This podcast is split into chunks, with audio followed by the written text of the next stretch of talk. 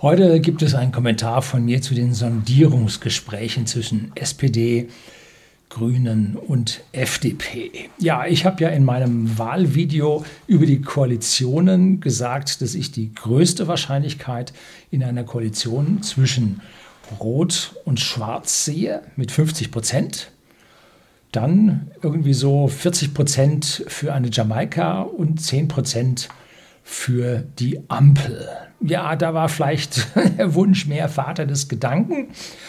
Ähm, nun, nach der zweiten Trump-Wahl muss ich sagen, meine Vorstellung von Politik ist eine andere als die von unseren Politikern. Die erste Trump-Wahl habe ich ja noch richtig vorhergesagt. Ähm, aber jetzt steht es 2 zu 3 gegen mich, äh, 2 zu 1 gegen mich, ähm, dass meine Vorhersagen vielleicht auch nicht stimmen. Obwohl, wenn die sich noch richtig in die Wolle kriegen, könnte ja doch noch passieren, dann in den Koalitionsverhandlungen, wenn richtig ausformuliert werden soll und dann Butter bei die Fische getan wird. Und das letzte Mal haben sie auch gesagt, nein, große Koalition wird es nicht mehr geben. Und dann gab es sie doch noch. Jetzt haben sich CDU, CSU und SPD gegen eine große Koalition ausgesprochen. Um, wie das letzte Mal auch. Also das ist nichts, was dafür sagt. Allerdings, dass sich die CDU jetzt so selber zerlegt. Hm. Das spricht jetzt dann doch eher dafür, dass die CDU nicht an einer Regierung beteiligt sein wird, was dann natürlich die Ampel entsprechend nach oben bringt. So, also jetzt gibt es dann Kommentare zu den Ergebnissen der Sondierung und jetzt erst die Einleitung und dann geht's los.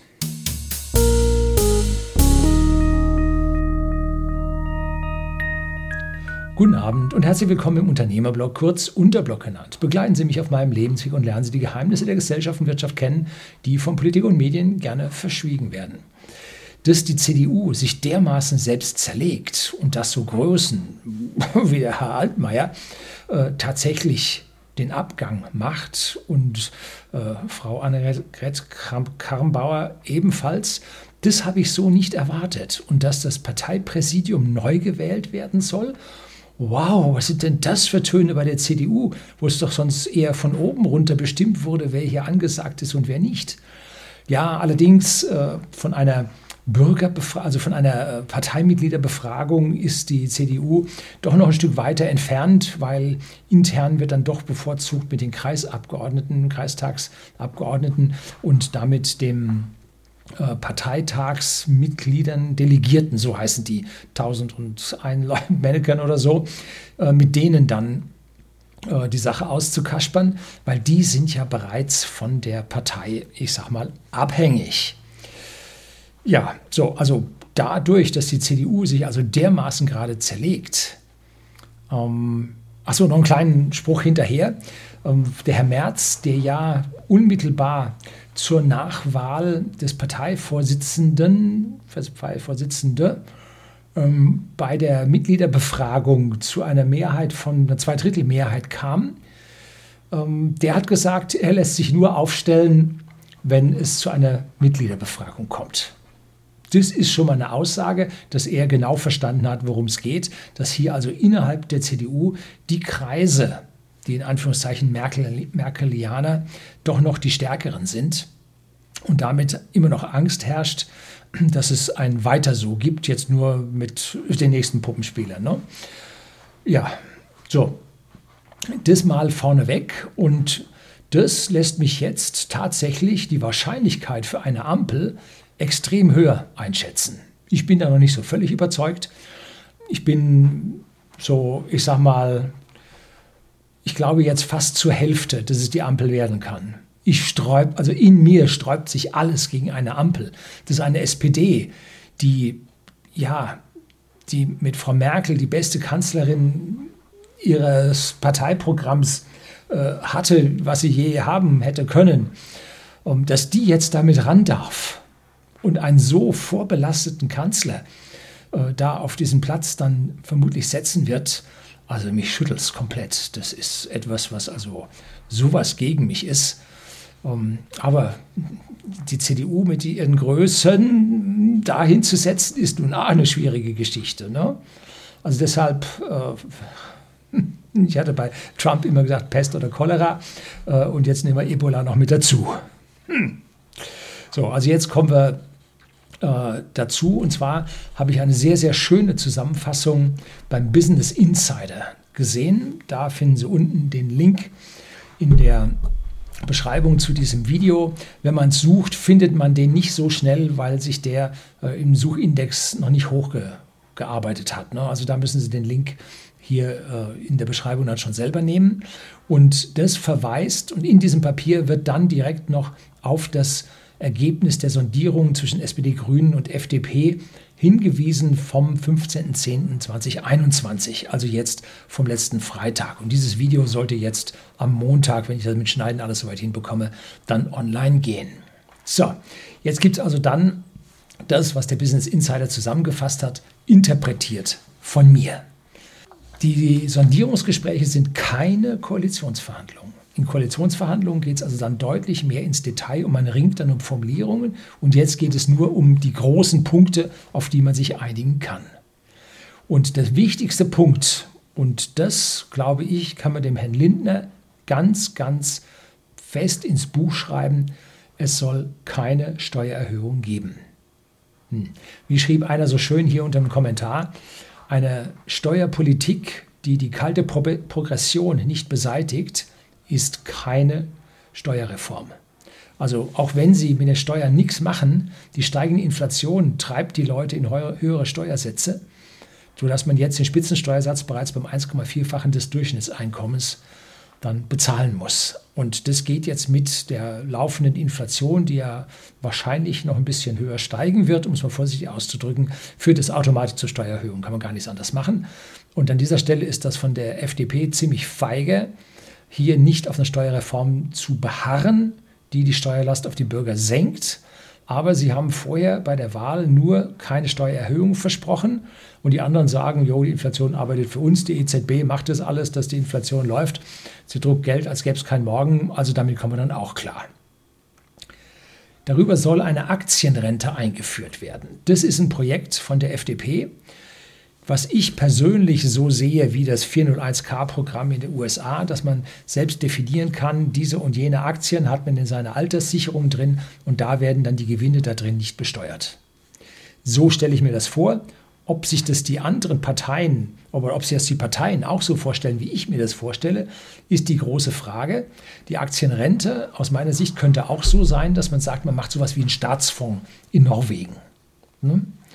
Äh, ja, das wäre bei einer klugen Regierung gar nicht mal so verkehrt. Aber der Pferdefuß kommt weiter später in den Sondierungsverhandlungen.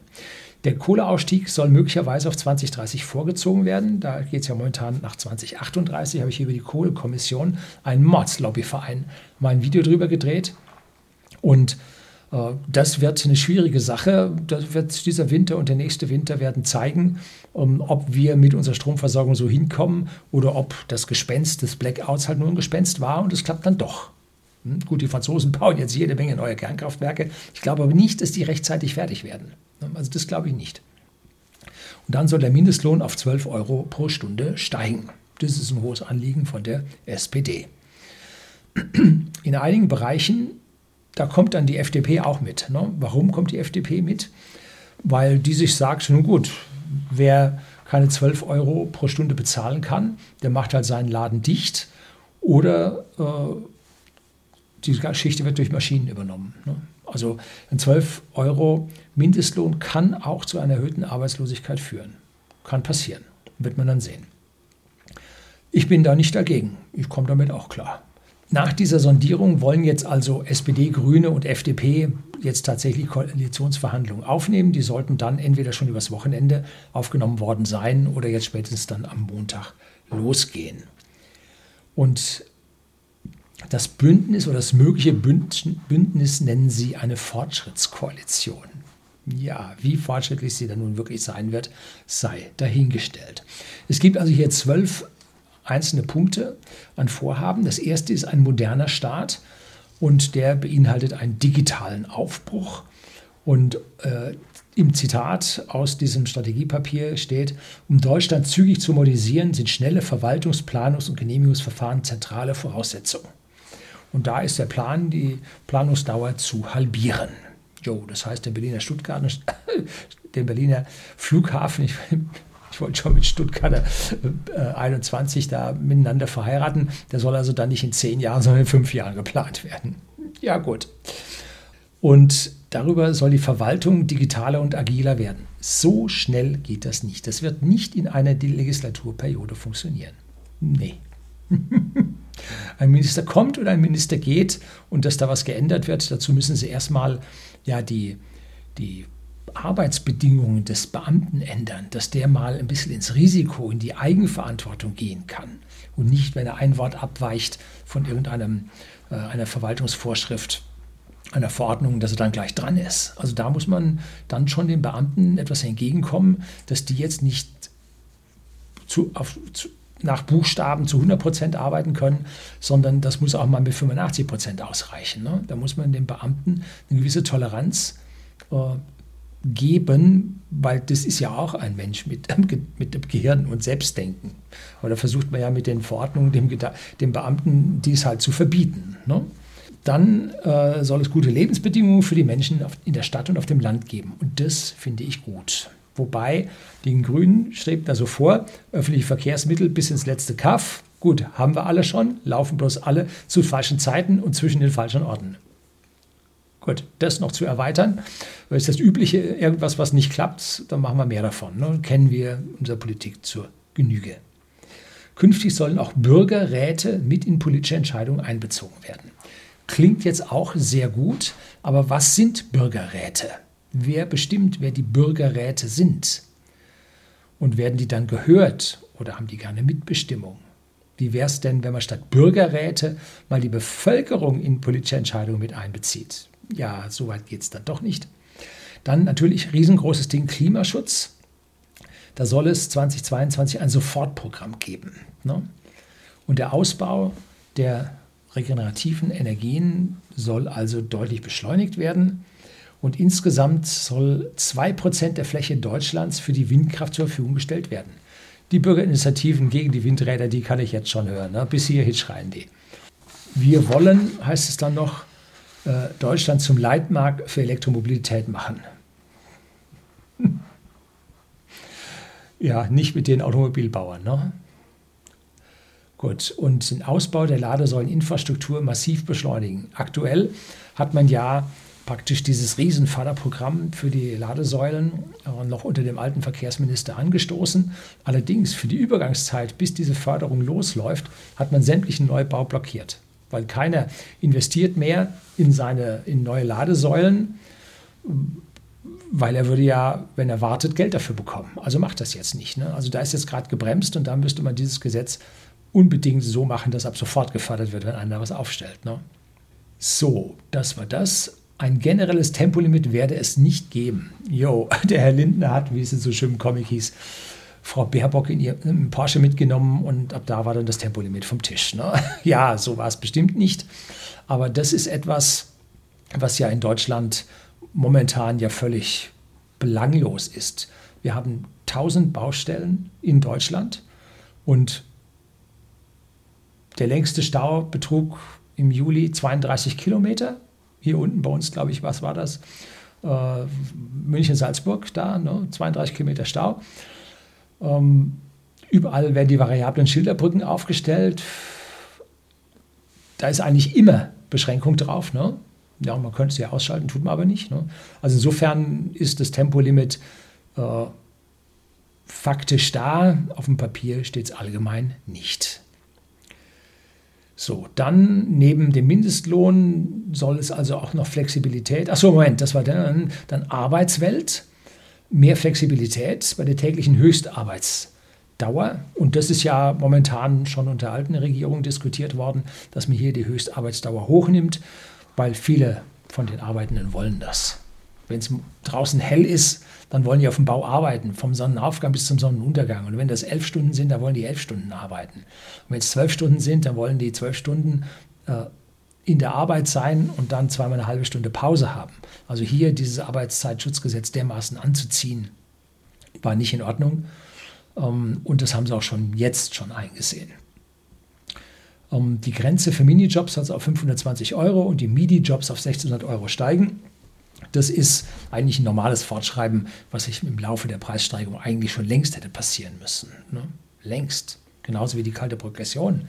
Die Eckwerte für die Steuerzahlung müssen auch rauf mit der Inflation jedes Jahr. Damit die Politiker tatsächlich was leisten müssen und nicht einfach durch Warten zu höheren Steuereinnahmen kommen. Also die, eine Steuerreform zur Entlastung des Mittelstandes ist absolut über, ja, überständig, überfällig, wäre also sowas von erforderlich werden wir aber da nicht sehen. Ne? Selbstständige, und jetzt kommt ein Mordsatz, Selbstständige und Gründer sollen gefördert werden. Nein, die müssen in Ruhe gelassen werden, weil die selber das besser können als das, was der Staat ihnen sagt. Und sie sollen auch sozial besser abgesichert werden. Das heißt, die müssen einbezahlen. Selbstständige und Gründer müssen in die gesetzliche Rentenversicherung in Zukunft einbezahlen. Damit wird es viel, viel weniger Gründungen geben, weil das Geld einfach nicht reicht. Und dann hinzugehen, ja, du musst in die Rente einzahlen und dafür bekommst du so und so viel als Gründungszuschuss. Ähm, dann wird für drei Jahre oder so, und dann wird der Punkt, wo die meisten Neugründungen insolvent gehen, nämlich nach drei bis fünf Jahren, wenn die Anfangsphase durch ist und dann geht es darum, wirklich Geld zu verdienen. Und an der Stelle fehlt dann das Geld, was an die Rentenversicherung abgedrückt werden muss und dann wird einfach das im Sande verlaufen. Also hier sehe ich eine gnadenlose Verschlechterung für die Gründer. Ne? Denn Förderung gibt es nur, wenn man vorher viel Papier ausfüllt. Ne? Da werden wieder Papierordner äh, dick gemacht. Dann geht es auf soziale Sicherheit. Hartz IV soll durch ein Bürgergeld ersetzt werden. Dies soll die Hilfe zur Rückkehr in den Arbeitsmarkt ins Zentrum stellen. Das ist jetzt ein netter Spruch. Das ist der Einstieg in ja, ein bedingungsloses Grundeinkommen. Denn Hartz IV heißt ja fördern und fordern. Und an dieser Stelle ist jetzt das Fordern an dieser Stelle dann irgendwann mal verschwunden. In manchen Bundesländern wird ja nicht mehr gefordert. Da gibt es das Hartz IV bedingungslos, wenn man den Medienberichten Glauben schenkt. Und das Rentenniveau soll bei 48 Prozent festgeschrieben werden. Hm. Das ist eine schwierige Geschichte. 48 Prozent von was? Mm, da sind riesige Berechnungsformeln dazwischen, weiß man nicht. Auf jeden Fall stellt sich die große Frage, wer soll das bezahlen? Hm? Der staatliche Rentenzuschuss beträgt bereits jetzt 25 Prozent zu den Rentenzahlungen. Und das wird viel schlechter. Das heißt, der Zuschuss aus der Steuer zu den Rentenzahlungen steigt und steigt und steigt. So, das heißt, an dieser Stelle geht über die äh, Renten werden ja mittlerweile ab den Freigrenzen dann besteuert. Und das heißt, wir kriegen hier eine nochmalige äh, Steuerschwächung der Rente, weil die, die in die Steuer hineinkommen, äh, die müssen ja zu den 48 Prozent weniger aufgestockt werden. Ne? Also an der Stelle sehe ich riesiges Konfliktpotenzial und genauso wie es Beihilfe zu hohem Strompreis geben soll, wieder eine versteckte äh, Steuer, weil die, die gut verdienen, kriegen keine Beihilfe und die wenig kriegen wieder einen Zuschuss. Also hier wird äh, das Prinzip, dass man maximal 50 Prozent Steuern bezahlt, soll massiv ausgehöhlt werden, indem einfach an anderen Stellen dann mit Subventionen und Zuschüssen die Geschichten angehoben werden. Und immer wenn das Geld durch den Staat durchgeht und über Subventionen und Förderungen und so weiter umverteilt wird, bleibt eine gehörige Menge im Staat hängen und vor allem weiß der Staat nicht besser, wo und was gefördert werden soll. Das weiß der Unternehmer am besten. Der Staat weiß es eigentlich nie. Wie soll jemand darüber entscheiden, was gearbeitet werden soll und gefördert werden soll, wenn er im Leben noch nie in der freien Wirtschaft gearbeitet hat? Das kann der nicht. Woher soll der das können? Das sind Soziologen, Politologen, äh, Studienabbrecher. Woher sollen die das wissen? Das können die nicht wissen das können die auch nicht entscheiden. Und wenn sie es tun, geht es daneben. So, an der Stelle ziemlich schwierig. Ne? Und dann ein positiver Satz, sicherlich von der FDP eingebracht. Die gesetzliche Rentenversicherung soll künftig zu einem Teil kapitalgedeckt sein. Das ist etwas, äh, was im Prinzip bei Norwegen aus diesem Staatsfonds an der Stelle dann auch rauskommt. Und das sei der Einstieg in die Aktienrente. Also an dieser Stelle klingt es doch wieder mehr nach staatlicher Geldanlage und weniger nach Freiheit des Bürgers, dass er selber entscheiden kann, wofür er sein Geld nun anlegt und dafür seine äh, Steuerentlastung dafür enthält. Bereits ab dem kommenden Jahr sollen 10 Milliarden Euro dafür aus dem Haushalt bereitgestellt werden. Also, also da geht es tatsächlich jetzt, dass der Staat Geld hier einzahlt. Der Spar Sparerpauschbetrag steigt von 801 auf 1000 Euro. Ja, jetzt wo die Zinsen immer weiter sinken, kann man den Sparbetrag schon erhöhen. Ne? Pflegekräfte sollen besser bezahlt werden und damit wird die Autonomie des Arbeitsmarktes, dass es ja eine freie Verhandlung zwischen Arbeitgeber und Arbeitnehmern gibt, wird hier ja, ausgehebelt. Kein freier Markt, ne? staatliche Kommandowirtschaft, staatliche Planwirtschaft. Das geht daneben. Ne? Zusätzlich sollen Fachkräfte aus dem Ausland angeworben werden. Braucht man gar nicht. Verwandtschaft war auch mal vor drei Jahren oder so, mal im Krankenhaus. Da war kein einziger Pflege und auch kein einziger Arzt, war in München, äh, keine einzige Pflege, kein einziger Arzt war gebürtiger Deutscher. Ist längst passiert, braucht man gar nicht schreiben. Ne? Ja. Kinder und Familie. Die Ampelparteien wollen eine Kindergrundsicherung einführen, damit weniger Kinder in Armut aufwachsen. Sehr gut. Kinderrechte ins Grundgesetz. Mehr Ganztagsangebote in Schulen finde ich extrem wichtig. Unbedingt. Digitalisierung im Bildungswesen. Dazu muss man das Bildungswesen mit den Lehrern, die auf sich alleine gestellt sind, muss man ganz massiv verändern. Ne? So. Innovation und Wettbewerbsfähigkeit. Die Parteien bekennen sich dazu, dass Deutschland ein wettbewerbsfähiger Wirtschaftsstandort bleiben soll. Bla, was soll man dazu sagen? Dies sei Grundlage für nachhaltiges Wachstum. Dazu sollen Startups gefördert werden. Ja, wie gesagt, äh, wenn man dann gleichzeitig ihnen die Rente, Sozialversicherung dort abverlangt, dann geht das daneben. Ne? Und dann, die Ausgaben für Forschung und Entwicklung sollen auf 3,5 Prozent des Bruttoinlandsprodukts steigen. Genau das ist staatliche Forschung und Entwicklung ist Unsinn. Nein, die nicht. Die können es nicht. Und vor allem gibt es dann immer in Politik, was geforscht werden soll. Ne? Und ob das nun das ist, was weltweit abgeht, das sind Ideologien dazwischen, die mit diesen dreieinhalb Prozent äh, sehe ich nicht, sehe ich keinen einzigen Weg. Dann bezahlbares Wohnen. 400.000 Wohnungen, neue Wohnungen sollen pro Jahr gebaut werden, davon 100.000 öffentlich geförderte Sozialwohnungen. Jo, komme ich mit klar. Ähm, Dazu soll es dann ein Bündnis bezahlbarer Wohnraum geben. Da wird dann nur von der anderen Seite gefragt, was zahlt ihr? So, und Regionen mit angespanntem Wohnungsmarkt können Instrumente wie die Mietpreisbremse aktiv bleiben. So, da hat man jetzt, hat die FDP einen Kniefall gemacht. Nun gut, Geldwäsche und Steuerschlupflöcher beim Immobilienkauf sollen verhindert werden. Und da wäre es ganz einfach zu fragen. Letztlich habe ich gehört, ähm, wenn irgendwo Bautätigkeiten in München beginnen, noch bevor da richtig die Sache losgeht, äh, gibt es äh, Beauftragte aus dem Ausland, die hervorragend vernetzt sind und lobbyieren, dass die diese Dinge zuerst erfahren. Und dann kommen Ausländer, Chinesen, Italiener auch ganz viele, äh, die dann bei uns hier ihr Geld in Betongeld anlegen. Und da müsste man einfach fragen, wo kommt das Geld her? Das ist die einzige Frage. Und die müssen nachweislich mit amtlichem Stempel aus dem Geberland. So, dann hat das alles ein Ende. Dann werden diese. Deutschland ist ja eine für Ausländer eine Steueroase in dieser Hinsicht, ne? ein Fluchtland. Für die eigenen, die werden gemolken ohne Ende, äh, aber für die anderen, das geht gut da. Ne? So. Ähm, Sicherheit und Gleichstellung. Die drei Parteien betonen, dass Deutschland ein vielfältiges Land sei. Wir wollen unsere Rechtsordnung der gesellschaftlichen Realität anpassen. Man bekennt sich dazu, ein Einwandererland zu sein. Das Fachkräfteeinwanderungsgesetz, da soll es ein, eine Umgestaltung geben und ganz, ganz wichtig, das Wahlalter soll auf 16 Jahre herabgesetzt werden. So. Das trägt auch die FDP mit. Warum? Weil sie die Partei war, die die meisten der Erstwähler kassiert hat. Mehr als die Grünen.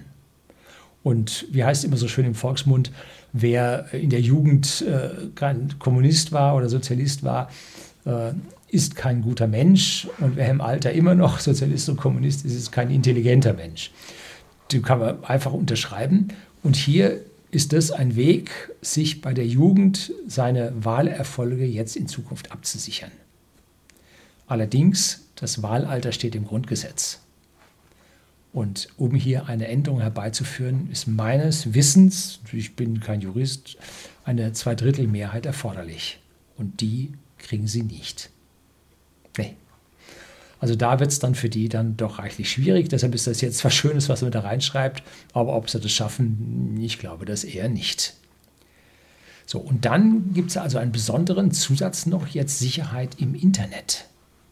Extremismusbekämpfung, Demokratiefördergesetz und so weiter. Das heißt, um, ähm, es wird für Oppositionelle im Internet schwieriger, sich zu artikulieren. Investitionen und Finanzen und private und öffentliche Investitionen sollen also erhöht werden, deutlich erhöht werden. Und das ist jetzt die Frage, wie sollen das die Privaten machen? Ich habe letztlich vom IFO-Institut von Herrn Dr. Professor Dr. Füst einen tollen Vortrag mitbekommen über Investitionstätigkeiten, schreibe ich Ihnen auch unten in die Beschreibung mit rein. Und da kann man sehen, dass der Staat so eine Staatsfin am gesamten Investitionsgeschehen in Deutschland so 10, 12, 15 Prozent Anteil hat und der Rest ist privat. Wie soll jetzt private Investitionen deutlich erhöht werden? Das ist die große Frage. Äh, das Geld hat der Staat dazu nicht übrig. Das haben sie nicht. Ne? Also wie will man die Privaten dazu kriegen? Da kann man, äh, Professor Füst sagte an der Stelle ganz richtig, die Abschreibungen helfen da am meisten. Wenn man also Investitionen, die wurde ja unter Schröder, Schröder-Fischer-Regierung hat man die Investitionen, die man getätigt hat, auf einmal viel, viel länger abschreiben müssen. Dass also die äh, gewinnwirksamen, mindernden Abschreibungen auf einen viel längeren Zeitraum verteilt werden müssen, dass die Steuereinnahmen sprudelten. Das hat eine ausgleichende Wirkung. Das wirkt nur in den ersten ein, zwei Jahren, wenn man das verlängert. Und dann gleicht sich das aus und ist wieder so wie bevor, weil die ganzen Dinge ja abgeschrieben werden, eine Haltbarkeitsdauer haben. Äh, das endet dann. Äh, aber das hat für die ersten ein, zwei Jahre hat das einen finanziellen Vorteil äh, für, die, für den Staat, wenn im Prinzip diese Dinge eingefordert werden, dass die Abschreibung also verlängert wird und die Gewinne steigen damit. Wenn man das jetzt andersrum macht und sagt, du darfst schneller abschreiben, dann sinken die mit die Steuereinnahmen. Das müssen sie dann an der Stelle verkraften. Dann würden die Unternehmen tatsächlich mehr investieren. Und da geht es also insbesondere auf Klimaschutz. Das werden die nur machen, die privaten Unternehmen, wenn sie dafür irgendeinen Vorteil bekommen. Digitalisierung, das machen sie gerne. Da gab es auch jetzt schon Programme für Förderung. Da muss man einen Haufen Papier ausfüllen. Wir haben digital massiv aufgerüstet bei whisky.de, dem Versender hochwertigen Whiskys an privaten Endkunden in Deutschland und in Österreich. Aber wir haben unsere ausgegebenen Summen, unsere investierten Summen nicht für die Förderung eingereicht. Viel zu viel Papieraufwand für das, was man da kriegt. Hat keinen Sinn gemacht. Ne? Dann Infrastruktur sowie Bildung und Forschung ja, die Forschung an dieser Stelle bei uns passiert im Prinzip ja nur Grundlagenforschung, die eine schnelle Änderung von irgendetwas bei uns überhaupt nichts bringt. Nur sehr, sehr langfristig. Und meistens gibt es dann andere Staaten, die aus dieser Grundlagenforschung dann eher Profit ziehen als wir. Also da an der Stelle wird es nicht vorwärts gehen. Äh, Infrastruktur dürfen wir hoffen, dass sie die auf Schulden vergrößern, damit wir in den Schulden nicht hinter den Rotweinländern im Prinzip zurückbleiben in der EU. Ne? Wenn dann nämlich irgendwann der Euro doch zum Ende kommen sollte und das ganze Ding sich in einem großen Crash auflöst, dann hätten alle anderen im Prinzip ihre Investitionen in Autobahn, Digital, Mobilfunk und so weiter, hätten richtig was davon gehabt, wobei wir dann am Ende äh, keine Infrastruktur haben ne? und trotzdem ist alles verkommen, weil es alles für Konsum ausgegeben wurde. Das ist also hier ein Problem an der Stelle. Dabei will man sich aber an die Schuldenbremse halten. Ein ganz, ganz großer Fehler. Ist nicht meine Meinung. Ne? Äh, die FDP hat sich dann gegen die Vermögensteuer durchgesetzt und die soll es nicht geben. Wäre auch verfassungstechnisch sehr, sehr schwierig gewesen. Ähm, gut, aber äh, jetzt hat es immerhin die FDP hier das bedeutet weniger Flucht aus Deutschland. Dafür hat man dann eine finanzielle Mauer errichtet, dass die Leute dann nicht gehen können. Auch gut. Und Einkommens-, Unternehmens- und Mehrwertsteuer sollen nicht steigen. Das ist auch eine gute äh, Nachricht, wobei durch die kalte Progression, durch die jetzt anfangende Inflation und laufende Inflation, werden die Einkommens- und Unternehmenssteuern sowieso steigen. Ne? Und wenn alles teurer wird, steigt die Mehrwertsteuer auch. Also hier, das ist ein, ein No-Brainer, dass trotzdem mehr Steuern eingehen werden. Dann sollen Superabschreibungen kommen, und zwar für Klimaschutz und Digitalisierung. Hm. Gut, was immer das bedeutet. Das ist das, dass man einfach schneller abschreiben darf. Ne? Tja, und dann sollen Subventionen auf den Prüfstand, das heißt nicht, dass sie abgeschafft werden, sollen auf den Prüfstand gestellt werden und besonders in Sachen Klimaschutz. Und dann in, kommt die Außenpolitik und da ist überhaupt, überhaupt keine Überraschung drin. Ähm, die EU stärken, wer hätte das gedacht? Zusammenarbeit mit USA, Israel und NATO vertiefen. Jo. Das Einzige an Lichtblick ist, dass äh, unser ja, Abzug aus Afghanistan in einem parlamentarischen Untersuchungsausschuss untersucht werden soll. Und wie wir alle wissen, beim Parlamentarischen Untersuchungsausschuss gibt es ein Abschlusspapier, aber nie irgendeine Konsequenz für irgendeine Person, die da gerade verarztet wurde. Parlamentarischer Untersuchungsausschuss ist nur ein bisschen Trommel, ein bisschen Tovabo. Der tagt dann anderthalb bis zwei Jahre, dann gibt es ein Abschlusspapier und alles ist vergessen. Tja, das ist das, was im Sondierungspapier ist. Ähm, die FDP hat sich auf dem Papier nach ordentlich durchgesetzt. Kein Tempolimit. Generell schränkt es schon wieder ein. Äh, keine Steuererhöhung. Klingt gut. Die Inflation treibt uns in die kalte Progression. Aktien sparen. Das heißt, irgendeiner Form einer kapitalbildenden Altersversorgung. Wir müssen umstellen. Das Umlageverfahren klappt mit unserer Demografie nicht. Also da sind einige Dinge aus dem Parteiprogramm oder aus dem Wahlprogramm der FDP tatsächlich jetzt hier gut mit eingeflossen, dass das ganze Ding auf dem Papier FDP-konform aussieht. Andersrum ist allerdings das Problem, dass wir trotzdem die gesamten Nachteile, Rentenversicherung für Selbstständige, damit unterbrechen von äh, Startups, Startups nur noch durch Förderung, durch politische Förderung. Es wird nur noch das Startup gemacht, was irgendein Beamter in irgendeinem Ministerium für achtenswert erhält. Und der Beamte muss sich nach den Vorgaben aus dem Minister, äh, vom, vom Minister und von den Parteien richten. Also auch hier keine freie äh, Innovation mehr, sondern eine staatlich gelenkte, eine planwirtschaftliche Innovation. Also die ganzen Kröten, keine Vermögensteuer, das ist eine richtig gute Geschichte. Äh, das wird also einigen Leuten hier ihre Abwanderpläne dann doch gehörig äh, äh, ja, relativieren. So, in Summe kann man sagen, vielleicht kommen wir mit einem blauen Auge davon, werden wir dann im Detail tatsächlich sehen. Ähm, allerdings, Sondierungen sind keine Koalitionsverhandlungen. Was da jetzt am Ende rauskommt, was sich jeder Einzelne darunter vorstellt und wie die alle im Hintergrund gesagt haben, ja, ja, den ziehe ich schon noch über den Tisch. Wer auch immer das über wen gedacht hat, sei dahingestellt. Aber in den Koalitionsverhandlungen muss man das jetzt tatsächlich ausverhandeln. Dann schreibt man das alles in diesen Koalitionsvertrag rein. Ich empfehle dann auch die, das Studium des alten Koalitionsvertrages, denn von dem ist nicht mal die Hälfte passiert, was die da drin wollten. Ne? Die sind ihrer Bürokratie und ihrem Deadlock zwischen allen Verordnungen und Gesetzen und Direktionsanweisungen sind die alle gefangen. Da geht es also an der Stelle nicht weiter, ging es nicht weiter. Noch so wird dann aus dem, was die Koalition alles jetzt so gerne wollte, wird vieles, vieles nicht funktionieren, weil einfach das Ding so festgefahren ist. Und je komplexer Systeme sind, umso weniger ändert man sie, umso weniger kann man sie zu etwas Neuem verändern. Es muss eine grundlegende Änderung im Beamtenrecht, dass ein Beamter auch mal ohne Nachteile erwarten zu müssen, Fehler machen darf. Das muss da rein, sonst passiert bei der, auf der Beamtenseite überhaupt nichts. Ne? Und da kann man sich das mit Digitalisierung und Beschleunigung und so weiter sonst wo hinschmieren. Ne? Kann nicht funktionieren. Also die Absichtserklärungen klingen jetzt alle sehr lauter und alle sehr ehren und das klingt doch alles ganz gut und ganz toll und so. Der Teufel liegt im Detail und wie viel man tatsächlich jetzt an unserem laufenden System, was sich so, so langsam immer schneller den Berg runterrollt, ähm, wie viel man an dem jetzt noch ändern kann, das werden die kommenden Monate und Jahre Partnern zeigen. Wie gesagt, ich glaube, dass in den Koalitionsverhandlungen immer noch gehörige Fallstricke drin sind, dass es immer noch eine gute Wahrscheinlichkeit für eine große Koalition gibt. Am liebsten wäre es mir ja, wenn jetzt mal ein paar Jahre genau nichts passieren würde. Hm, dann kämen wir Unternehmer äh, doch deutlich mal, äh, können wir uns dem System anpassen, unsere Löcher finden, weil all diese Gesetze und Verordnungen haben alle Löcher. Ne? Und die findet man dann und dann tritt man den Trampelpfad breiter und dann klappt das schon irgendwie. Ne? Aber jetzt wieder den Karren rumzureißen, jetzt hast du die alten Trampelpfade gefunden, jetzt reißen den Karren rum, jetzt musst du die neuen Trampelpfade finden. Leichter wird es nicht. Ne? Ja, wir werden das sehen und vielleicht haben ja auch die Kommentatoren unter meinem alten Video recht und es kommt nun tatsächlich zur Ampel.